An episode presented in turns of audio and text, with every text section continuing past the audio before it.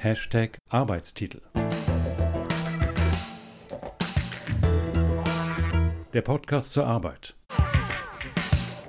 Mehr dazu jetzt. Herzlich willkommen zur ersten richtigen Folge von Hashtag Arbeitstitel, dem Podcast zur Arbeit. Ich bin Kathi Narimann und für die heutige Folge waren wir im Bundesministerium für Arbeit und Soziales und haben Julia Borggräfe getroffen.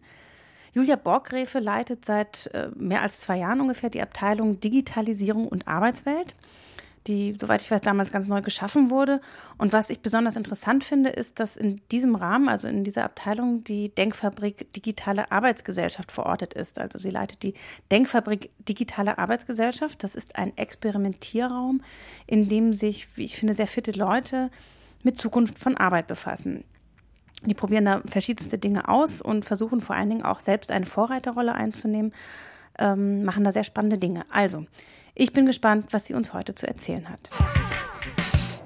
Heute sind wir bei Julia Borgrefe im Bundesministerium für Arbeit und Soziales. Und ähm, genau, Julia Borgrefe kriegt auch die sechs Fragen gestellt, die alle gestellt bekommen. Und die erste Frage, hallo erstmal. Die erste Frage lautet, wie ist es dazu gekommen, dass du mit dem Thema Arbeit zu tun hast und rund um das Thema arbeitest? Ja, das liegt daran, dass ich eigentlich seit 20 Jahren äh, zu dem Thema arbeite. Ich bin äh, Personalerin, HRlerin vom Hintergrund her, habe 20 Jahre in der Privatwirtschaft gearbeitet ähm, bin Arbeitsrechtlerin vom Hintergrund her und habe mich also insofern nie mit anderen Themen als mit Arbeit beschäftigt und mit Menschen natürlich. Und insofern war das gar nicht so äh, fernliegend, dann sozusagen einfach nur die andere Seite der Medaille dann auch mal kennenzulernen. Und war das schon nochmal nachgefragt, war das tatsächlich auch zum Studium hin, ins Arbeitsrecht, wenn man Jura studiert, war das Thema dann schon so vorprogrammiert oder wie ist es dazu gekommen, diesen Schwerpunkt zu setzen, eben vor 20 Jahren?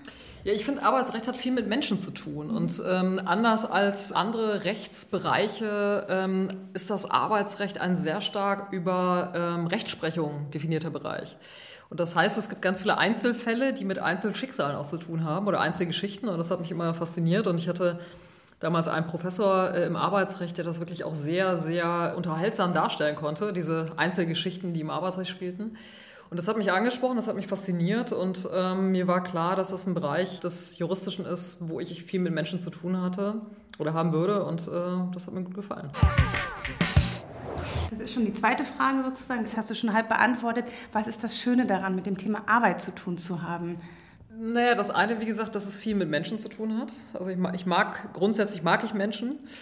Und zum anderen ist es ein unglaublich innovativer Bereich. Ähm, also seit ich denken kann äh, oder seit ich zumindest in dem Bereich unterwegs bin, hat sich wahnsinnig viel verändert. Also angefangen von der Arbeitszeit ähm, über Vergütungsmodelle, ähm, über solche Fragen wie, wie arbeiten wir zusammen, also Teameffekte, agiles Arbeiten und so weiter und so fort. Und ähm, das, was mich auch immer interessiert hat, ich bin auch ausgebildete systemische Organisationsberaterin, ähm, waren sozusagen auch immer so die, die zugrunde liegenden Strukturen und Regeln. Ja, also wie verhalten sich Menschen eigentlich in einem bestimmten Rahmen, in einem bestimmten Setting, in bestimmten Strukturen? Und was muss ich eigentlich ändern, damit ich auf ein anderes Ziel hinarbeiten kann? Also die klassische Frage von Veränderungsmanagement. Das hat mich immer wahnsinnig fasziniert. Und ich habe auch die Erfahrung gemacht, ähm, weil ich auch selber gerne in Teams arbeite, äh, dass man eigentlich immer nur so gut ist wie sein Team. Das gilt natürlich gerade auch für den Bereich der Führung. Und da ich aus dem Sport tolle Erlebnisse ähm, mitgenommen habe, was Teamerfolge angeht, äh, habe ich gedacht, übertrage ich das für mich doch mal auf die Arbeitswelt. Und das ja, hat mich gut begleitet bisher. Und was würdest du sagen, was ist nicht so toll daran, mit dem Thema Arbeit zu tun zu haben? Was sind Punkte, wo du denkst, das könnte anders, besser sein? Das wünschst du dir anders in Bezug auf, ich arbeite mit dem Thema Arbeit? Nee, also erstmal stehe ich auf dem Standpunkt, ähm, die Dinge sind erstmal sowieso, wie sie sind. Ja, das kann ich jetzt gut finden oder schlecht, aber wenn ich anfange, mich daran aufzureiben, dass ich doof finde, wie sie sind, dann werde ich im Zweifel ein sehr frustrierter Mensch, werde aber wenig dazu beitragen, dass die Dinge sich in eine gute Richtung ändern. Und insofern, glaube ich, versuche ich erstmal zu akzeptieren, dass die Dinge sind, wie sie sind. Und dann braucht man eine gemeinsame Überzeugung, wo man hin will. Und wenn man die gefunden hat, das ist ein wichtiger Prozess, dann kann man auch einen gemeinsamen Weg definieren, wie man dieses äh, gemeinsame Ziel erreichen möchte. Und das ist dann schon die halbe Miete. Und wenn man sich dann noch gute Maßnahmen überlegt, die dann auch operativ umsetzbar sind, ähm, dann kann man so einen Weg auch ganz gut miteinander beschreiten. Also doof kann ich jetzt gar nicht sagen. Ich finde das immer spannend, es ist manchmal sehr herausfordernd und äh, wenn man gute Mitstreiterinnen und Mitstreiter hat, äh, ist man eigentlich auch nie alleine auf diesem Weg. Und daran anschließend, an das, was ist gut, was ist nicht so gut daran, wenn man mit dem Thema zu tun hat, welche ein bisschen noch größer gedacht, hast das hier schon sehr groß, das Thema in so einem Ministerium, aber noch größer gedacht, wie wird sich das Thema Arbeit aus deiner Sicht verändern in den nächsten drei, vier, fünf Jahren? Was sind so die ganz großen, ich meine, das ist ja wirklich dein, dein äh, Spezialthema auch, welche Veränderung wird es aus deiner Sicht geben in den nächsten Jahren? Ich glaube, wir werden eine massive Entwicklung bei den Kompetenzen sehen oder Veränderung bei den Kompetenzen. Ähm, wir werden wahrscheinlich eine Gleichzeitigkeit von Menschen erleben, die Arbeit suchen sind oder deren Jobs einfach auch wegfallen, weil algorithmische Systeme, KI-Systeme übernehmen, dort wo ich repetitive Tätigkeiten haben. Und gleichzeitig sehen wir jetzt ja schon, dass wir in vielen Bereichen Fachkräftemangel haben. Das sind die Digitalberufe, das sind aber auch die Pflegeberufe, die sozialen Berufe. Und das müssen wir irgendwie zusammenkriegen. Ähm, und ich glaube, dass jetzt die Corona-Krise die Dringlichkeit zu Digitalkompetenzen, das ist jetzt kein Rocket Science, nochmal sehr, sehr deutlich gemacht hat. Ähm, das ist, glaube ich, auch jedem klar. Und ähm, wir brauchen einfach, wenn wir weltweit weiter mitspielen wollen, Menschen, die sich mit diesen Bereichen auskennen. Und wir müssen zusammen wettbewerbsfähige Strukturen auch in Europa aufbauen. Das ist sicherlich ein Trend. Ähm, ich glaube, ein weiterer Trend, der zeichnet sich stark ab durch das Thema Homeoffice, was wir gerade erlebt haben. Wir haben äh, fast eine Verdreifachung der Menschen erlebt, die im Homeoffice arbeiten. Und das, glaube ich, was man einfach konstatieren muss, ist, das hat auch deswegen so gut geklappt, weil die Leute sich da reingekniet haben. Ja? Also das war äh, zum einen natürlich ein, ein, Vertrauensvorschuss von Seiten der Arbeitgeber, der aber auch ein bisschen alternativlos war, ja, weil sie die Leute im Betrieb nicht beschäftigen konnten. Und auf der anderen Seite haben die Leute ihre Computer zur Verfügung gestellt, ihre Netzwerke, ihre Zeit, äh, haben versucht, das möglich zu machen. Ähm, kann selber sagen, aus eigener Erfahrung mit Homeschooling war das auch nicht immer ganz einfach. Und ich glaube, das, was wir erlebt haben, war ein riesengroßes Engagement der Beschäftigten selber, um das alles möglich zu machen. So nicht, nicht zu vergessen, die Menschen, die tatsächlich auch vor Ort gearbeitet haben ähm, die, und das sehen wir ja auch an den Infektionszahlen äh, in Deutschland im positiven Sinne, sich auch sehr, sehr diszipliniert an die Arbeitsschutzauflagen gehalten haben. Das hätten wir ganz andere Infektionszahlen. Also da kann man schon mal als positives Fazit, glaube ich, rausziehen. Ähm, wir haben eine unglaublich engagierte und auch disziplinierte äh, Beschäftigtengruppe in Deutschland. Ähm, und ich glaube, es ist ein Fund, auf das wir aufsetzen können, was mich dazu führt, wenn du fragst, was sind Trends, und dass wir, glaube ich, auch über die Frage von Partizipation nochmal anders nachdenken müssen weil, glaube ich, in dem, was ich gerade versucht habe zu beschreiben, auch eine unglaubliche Kompetenz liegt. Man kann vielleicht von einer Schwarmintelligenz oder was auch immer reden. Und ich glaube, dass in Veränderungen diese Schwarmintelligenz unglaublich hilfreich ist, weil sie nochmal andere Perspektiven aufzeigt, weil sie aber gleichzeitig natürlich für ein System auch unglaublich stabilisierend wirken kann, äh, weil die Menschen natürlich auch durch mehr Involvement, durch mehr Partizipation gleichzeitig mehr Verantwortung übernehmen für so ein System.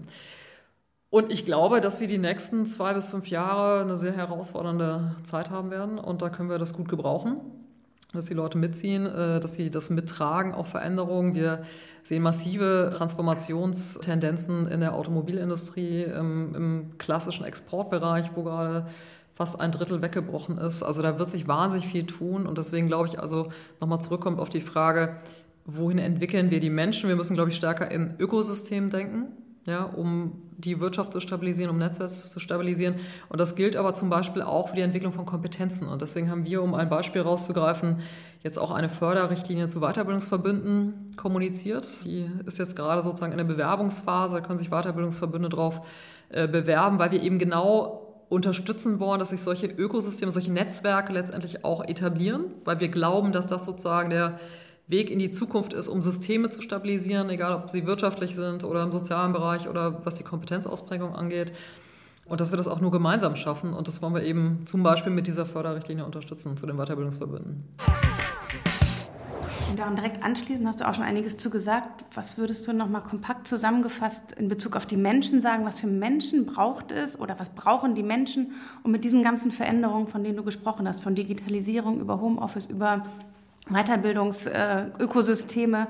Ähm, was müssen die Menschen mitbringen aus deiner Sicht? Was braucht es dafür? Ja, also das ist, das ist ein spannendes Thema, weil wir natürlich da sehr, sehr stark auch auf den Bereich der Sozialkompetenzen schauen sollten. Ne? Und das Spannende ist, also was sind Sozialkompetenzen? Sozialkompetenzen sind Konfliktfähigkeit, sind äh, Verständnis für Vielfalt, Offenheit, die Fähigkeit zuzuhören, aber natürlich gleichzeitig auch solche Punkte wie ähm, die Fähigkeit, komplexe Sachverhalte zu erfassen. Und dann sind wir ganz schnell beim Thema Sprache, Sprachkompetenz und natürlich auch die, die Neugier, Vertrauen zu anderen. Ähm, und das sind Kompetenzen, die sich in einem sehr, sehr frühen Alter aufbauen. Also wenn man mit den Forscherinnen und Forschern in dem Bereich spricht, dann sagen die, sie können mittlerweile äh, doch recht konkret belegen, dass die Grundlage für diese Kompetenzen im Alter zwischen 0 und 6 entsteht. Und das heißt natürlich auch, wenn wir sagen, das sind die wesentlichen Zukunftskompetenzen neben den technischen und sonstigen Fachkompetenzen, die wir brauchen, ähm, die man einfach auch als Erwachsener schwerer nachholen kann, dann glaube ich, müssen wir Bildung auch nochmal ganzheitlich denken. Oder noch ganzheitlicher, als wir das bisher tun. Und zwar angefangen eben von einem sehr frühen Stadium, ja, ich sage mal so ein bisschen von der Wiege bis zur Bahre.